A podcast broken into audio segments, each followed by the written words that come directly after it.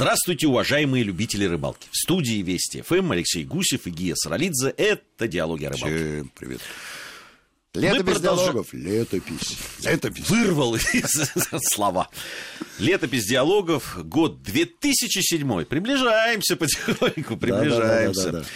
Лапландия у нас сегодня. Такое вот сказочное место. Да, г- утверждают, что родина Деда Мороза. Мы не верим этому. Наши, пос- наши готовы поспорить. У нас есть несколько мест, где Дед Мороз мог родиться. Вот Запросто. Санта-Клаус пусть в Лапландии. А Дед Ну, они, Мороз у с нас. другой стороны, они все, наверное, родственники все-таки могли родиться в разных местах. Ну да ладно, Лапландия все равно у нас... Ты э, хочешь с- сказать, что Дед Мороз это не конкретный персонаж, а вид. Конечно, конечно. Вид млеко- млекопитающих.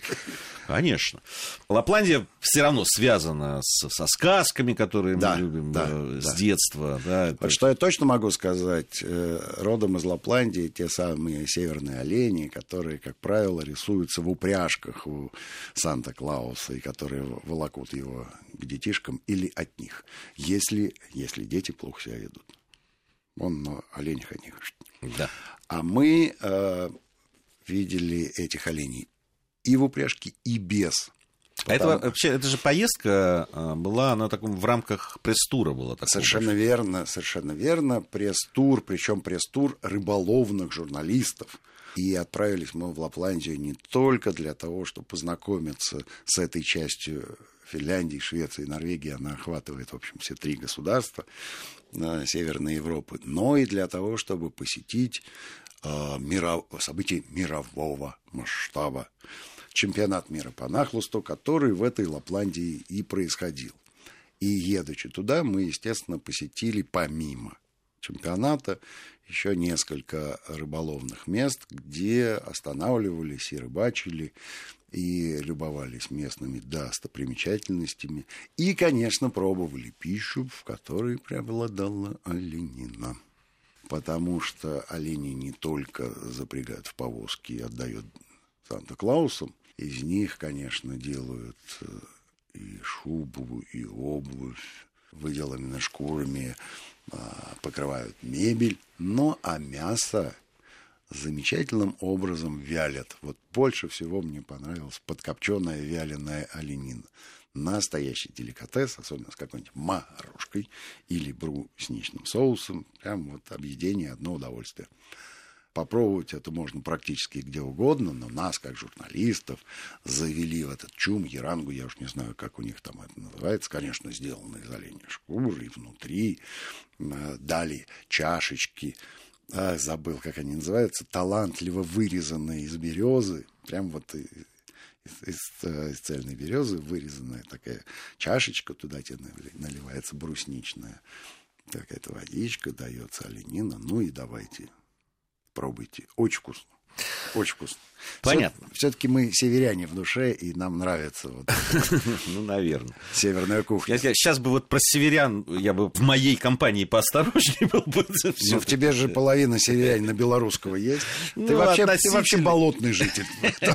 Может, это... Наполовину в горах, наполовину в болоте. Горный, в горных болотах. Слушай, я когда готовился к программе, увидел э, в нашем, вот, чтобы ничего главного важного не забыть, там э, пи- у тебя написано «Первый опыт рыбалки на малой реке». Что меня повергло, так сказать, в, некую задумчивость ввергло.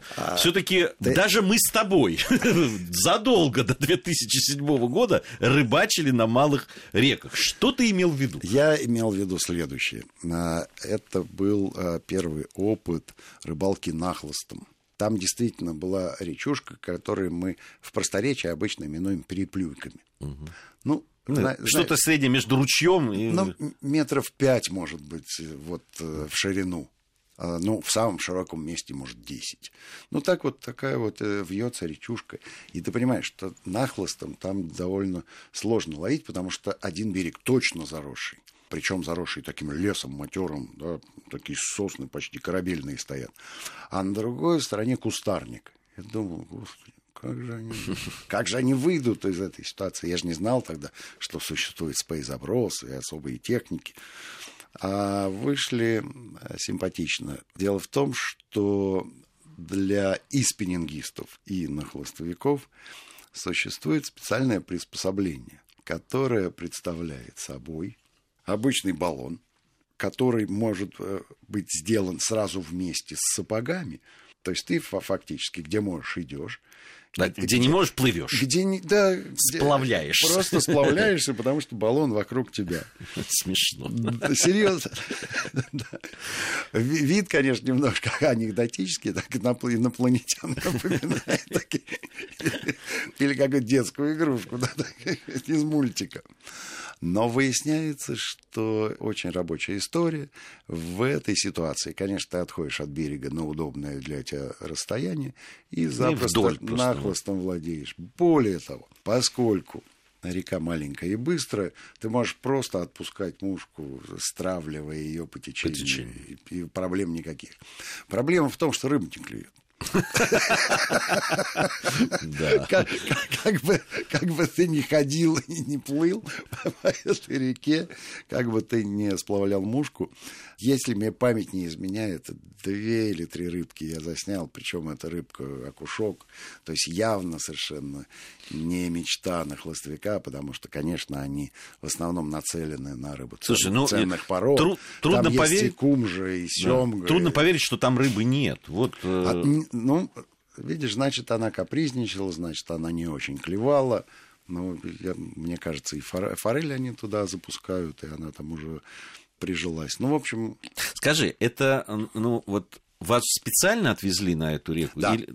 нас отвезли специально. То есть они предполагали, что там все должно быть хорошо для рыболовных журналистов. Вот смотри, поскольку, э, поскольку мы ехали на соревнования по нахлосту, то подавляющее большинство ребят, которые были с нами, э, были журналисты и нахлостовики. Соответственно, у них у всех были на хлыстовые удилища разного класса, огромное количество мушек. В общем, они были к этому готовы, и им хотелось. Дело в том, что э, нахлыстовик, который э, сознательно ловит нахлыстом, он спиннинг практически в руки не берет. Вот как-то, как ушел в нахлост, так там и остался. Не так много людей, которые легко переходят э, с одного э, вида ловли на другой, то есть э, берут спиннинг, а, когда хочешь нахлост, нет, вот нахлостовики они такие упорные. Я так понимаю, что по моему опыту и тогда в разговорах с ними, что это не самый уловистый способ. Не самый. То есть спиннинг побеждает нахлост и кладет его на обе лопатки. Но не ну, спортивно. Ну, интересно было бы вот ровно на той же реке попробовать спиннинг и посмотреть, а вот он дал бы результаты или нет? Или все-таки это дело было в том, что рыба капризничала, она не клевала там и так далее? Э, хорошо, но э, я так понимаю, что там дело малой рекой не ограничилось, ловили? Ну, ловили мы на большой реке, там ситуация как раз была другая. Там можно было нахлостом ловить, но там для спиннинга, конечно, поинтереснее, скажем так, места. Порожистая, широченная река, обычно с больших лодок деревянных э, идет ловля. Они якорятся где-то в более-менее перспективном месте и потихонечку там на якоре, может быть, стравливают там а, метров на 10-15, перемещаясь для того, чтобы увеличить зону облова. А, вот там э, с рыбой э, должно было быть получше, потому что прямо на берегу стояла такая конструкция, на которой расположены весы. Вокруг все было... Э, крупной чешуе. чешуе, абсолютно верно. Ну и рядом листочек, на котором э, фиксировались трофеи, и, судя по датам, все это происходило вот совсем недавно. Мы провели там э, часа полтора-два, но потому что все, что связано с организацией журналистских туров, из рук он плохо по расписанию.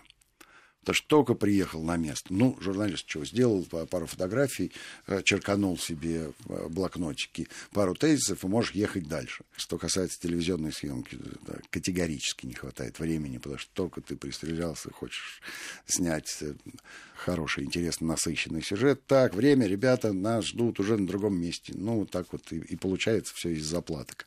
Там в качестве заплатки выступила семга, которую притащили на взвешивание. Она там килограмм 10, по-моему, была. Но, по крайней мере, мы хотя бы вот сняли небольшой эпизодик, который свидетельствует о том, что рыба там есть. Есть, есть, есть. Дальше нас повезли на речку, по которой проходила граница между Финляндией и Швецией.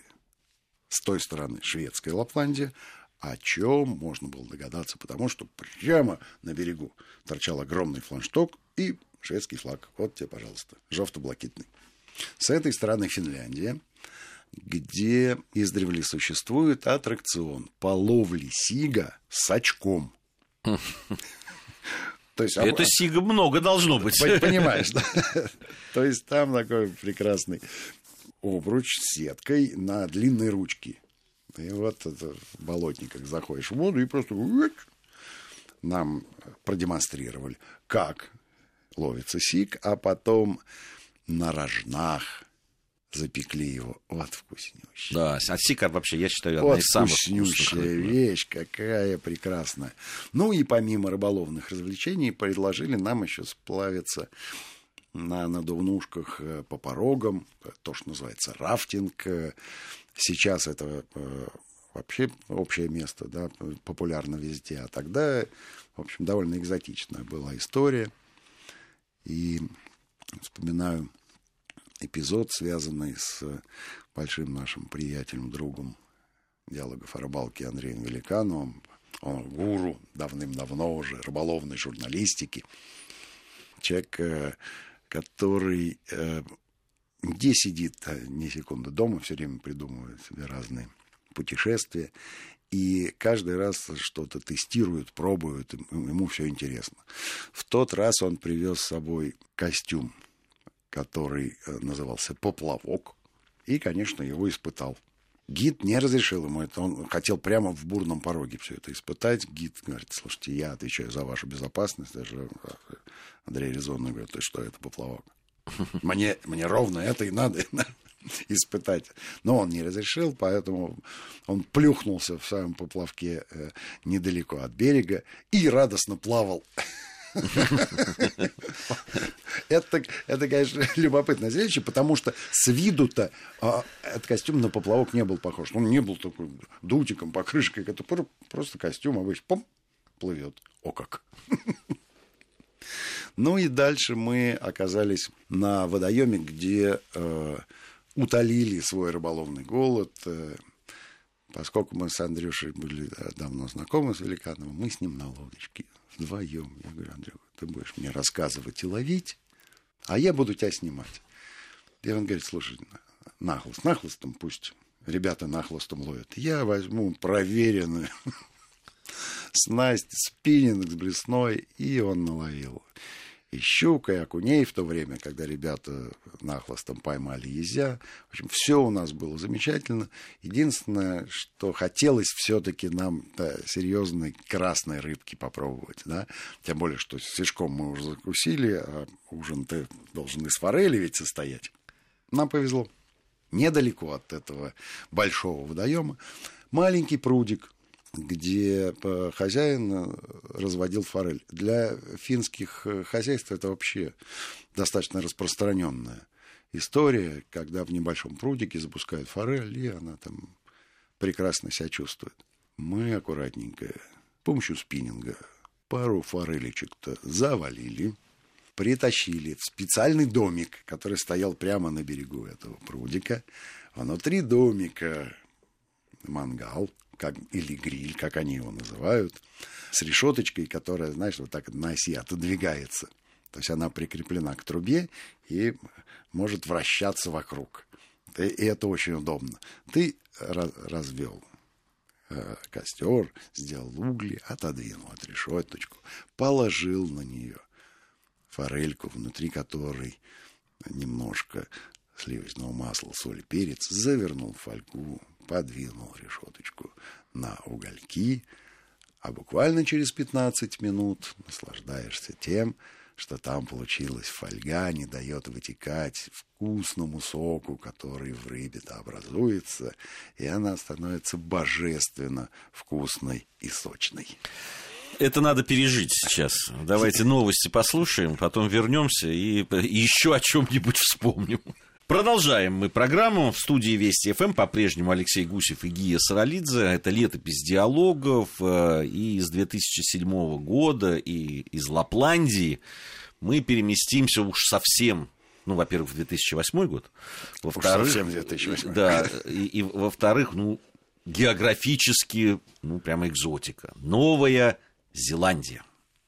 Да, в отличие от Зеландии старой, где, собственно говоря, тоже рыба вполне себе ловится, а в Новую Зеландию ехать далеко, но рыболову есть зачем. И туда достаточно большое количество рыболовов э, приезжает. При этом э, есть некая категория нахлостовиков, которые любят ловить форель в горных речках. Вот они-то туда и едут в Новую Зеландию. Хотя и помимо форели там есть другие рыбы, нам э, они не очень попадались, потому что мы э, немножко авантюрно построили свою поездку. Дело в том, что мы решили, что 10 дней вполне достаточно для того, чтобы проехать э, весь архипелаг с севера на юг. То есть с северного до южного острова от одного кончика до другого. А это маршрут-то серьезный. И дело в том, что ты пересекаешь там четыре климатических зоны, то есть начиная с, э, с реальных тропиков, ты приезжаешь, в общем-то, ну, почти к Антарктиде, где уже и, и пингвина встретить, э, ну, это как, как у нас воробья. И поэтому мы немножко скомкали себе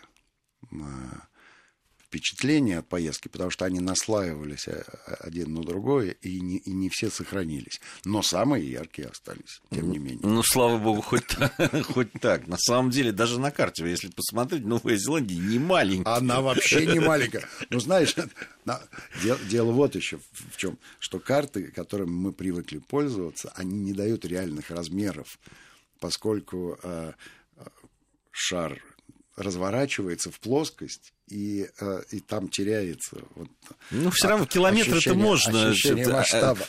Не... А ты знаешь, да, как выглядит в Новой Зеландии карта? Мы купили. А там все наоборот. Серьезно, Новая, Новая Зеландия большая и сверху. Все, все остальные материки сползли где-то внизу. И, в общем, не такого большого размера, как мы себе привычно их представлять. Ну скажи, а какие, ну, вообще Новая Зеландия, наверняка многие из наших э, слушателей, ну, большинство, подавляющее большинство там не были. Вот что тебя удивило, да, и что, какие, какие вещи, которые, ну, помимо Ты размеров. Знаешь, а, а, ну, а, дело, дело не в удивлении, да, мы в принципе-то готовы. Цивилизационно мы готовы воспринять все, что мы видим, а вопрос в том, а, насколько тебя это впечатляет, да, что такое яркое, клевое. Что мне запомнилось больше всего, это, конечно, племя Маури. Мы их знаем в основном по регбийной сборной, когда они орут и э, чуть ли не до колена высовывают языки для того, чтобы напугать соперника. Это стандартное их поведение. И там э, часть этого племени Маури э, участвуют в аттракционе, который все с удовольствием посещают, и в том числе часть этого а, перформанса связана с рыбой, потому что маури а, приезжают на каное, на долбленках, а, они так красиво, синхронно гребут веслами, и поднимают их вверх, значит, выпучивают глаза, языки, кричат что-то воинственно. Ну, э, потом сходят с этих э, своих посудин долбленок и идут на сцену, где дальше продолжают развлекать публику. А нам-то, рыболовам, интересно, э, что в реке происходит. Река абсолютно прозрачная. То есть прозрачность воды невероятная. И заканчивается она – эта река, таким серьезным бассейном, э, диаметром метров, наверное, 12-15 и глубиной метра 4, в котором, э, наверное, штук 50 форелей, килограммов по 6 каждая. И можно посмотреть это сверху, а можно спуститься вниз, где часть Стеклянная. Стеклянная, и через стекло ты видишь, как ведет себя рыба. При этом она никуда не уплывает оттуда. Вот так вот она там э, себя и чувствует как, как дома, в общем, как в зоопарке. Но, если честно, а форели-то там дикой особо-то и нет. Дело в том, что форель там завезена и да. просто прижилась. Да, это, она не эндемик ни разу, просто в него превратилась. Да-да-да. Это известная история, очень любопытная. Угу. Скажи, а вот вы ездили, ну, рыбачили-то вы где в основном? У нас э, было несколько рыбалок, несколько попыток. Э, в основном успешная, скажем так, рыбалка была на море. Два раза мы выходили в море. Первый раз, э, конечно, все закончилось анекдотическим образом, потому что перед тем, как мы выходили в море, Кэп сказал, слушайте, морской болезнь никто не страдает, нет? Я говорю, да ладно, какая морская болезнь? И мы все выкатились, а он взял с собой мальчишку сына. И была, была такая, э, в общем, до, достаточно легкая качка. И вдруг мальчику стало плохо. И он это плохо, в общем, за борт все, что ему мешало, выкинул. Удивительная история. Все до единого последовали примеру, как по команде. Почему? Включая капитана. Было очень смешно. В общем, мы вернулись. Ну, в тот раз наловили какое-то количество там окушков или, ну, вот, ты же понимаешь, да, что с морской рыбой довольно э, сложно разбираться, какого они семейства, как они называются. Ну, какие-то снайперы, наверное, были. А на следующий день мы пошли ловить э, форель. Уже подготовились уже все съели все, что им полагалось съесть. И э, несмотря на то, что ты троллинг не любишь, э, в данной ситуации мы ловили и троллингом, и просто просто спиннингом, э, забрасывая приманку достаточно далеко и обычным образом пытались поймать форель, что нам удалось. При этом поймали не одну, а целых три штуки.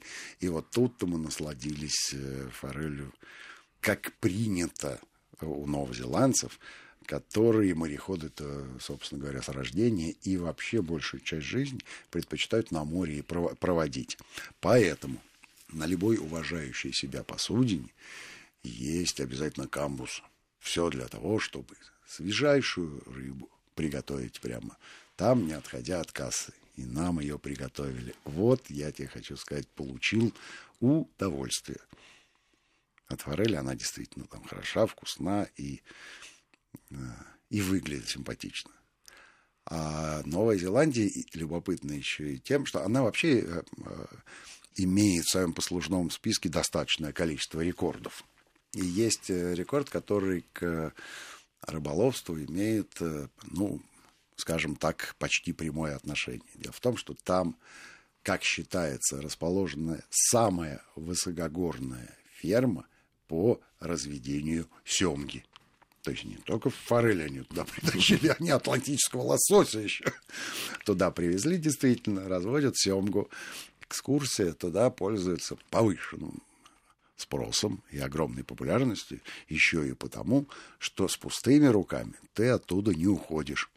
Семгу там можно приобрести, при этом показать мне вот эту, совсем свежая, да, живая рыба может быть тут же разделана и отдана тебе. Мы, конечно, этим воспользовались. То есть сама вся ферма мало чем отличается от других ферм. Вот я да? хотел, что же такого там Про... в этой ферме? Высоко в горах есть одна Не в нашем районе. Не в нашем районе. Я, всегда э, поражаюсь вот, э, креативности вот, вот этих всяких придумок для того, чтобы абсолютно, да, ну, абсолютно да, те же вещи, которые можно увидеть. Слушай, горный баран вкуснее, ну. Черный. Черный. Черный. Это все, понимаешь, это все, все можно объяснить, и все привлечь там и так далее. Слушай, Раз ты уж приехал в эту Новую Зеландию, ну давайте посмотрим ферму. Тем более Не, ну, она там всякие птички киви, и э, я помню прекрасный океанариум, который мы там посетили. Вот уж действительно симпатичное место, когда ты едешь на таком тревелатор, это называется, да, угу. а вокруг тебя аквариум. То есть это ход такой проложенный внизу, а над тобой плавают и рыбы, и акулы, и всякая всячина. Вот примерно. Да. Такое. С рыболовной точки зрения ты не убедил меня, что мне надо все сейчас бросить и кинуться в Новую Зеландию. Хотя посмотреть на эту интересную страну, наверное, конечно, стоит, если Да нет, ну, посмотришь... а, несколько форелей мы поймали и в пресных водах, но это было в таком месте, э, которое не дозовешь Новой Зеландии.